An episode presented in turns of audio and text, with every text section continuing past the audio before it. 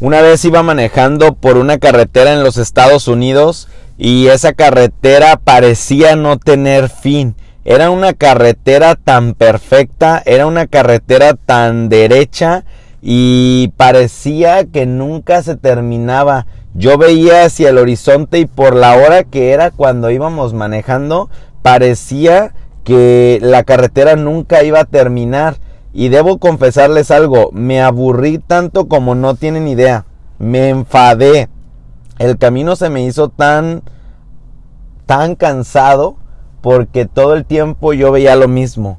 Veía un sol que era tan fuerte que no podía ni siquiera apreciar los lados del camino. Solamente veía el sol en el horizonte y veía de frente una larga carretera que parecía que nunca se iba a terminar.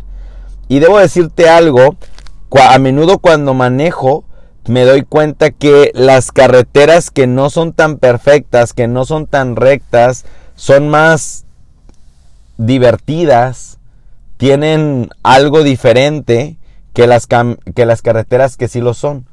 Te lo comparto porque a veces queremos que nuestra vida sea derecha, perfecta, que nuestra vida no tenga ninguna curva.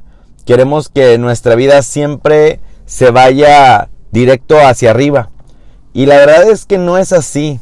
La vida es imperfecta y como networkers nosotros estamos acá en un camino turbulento.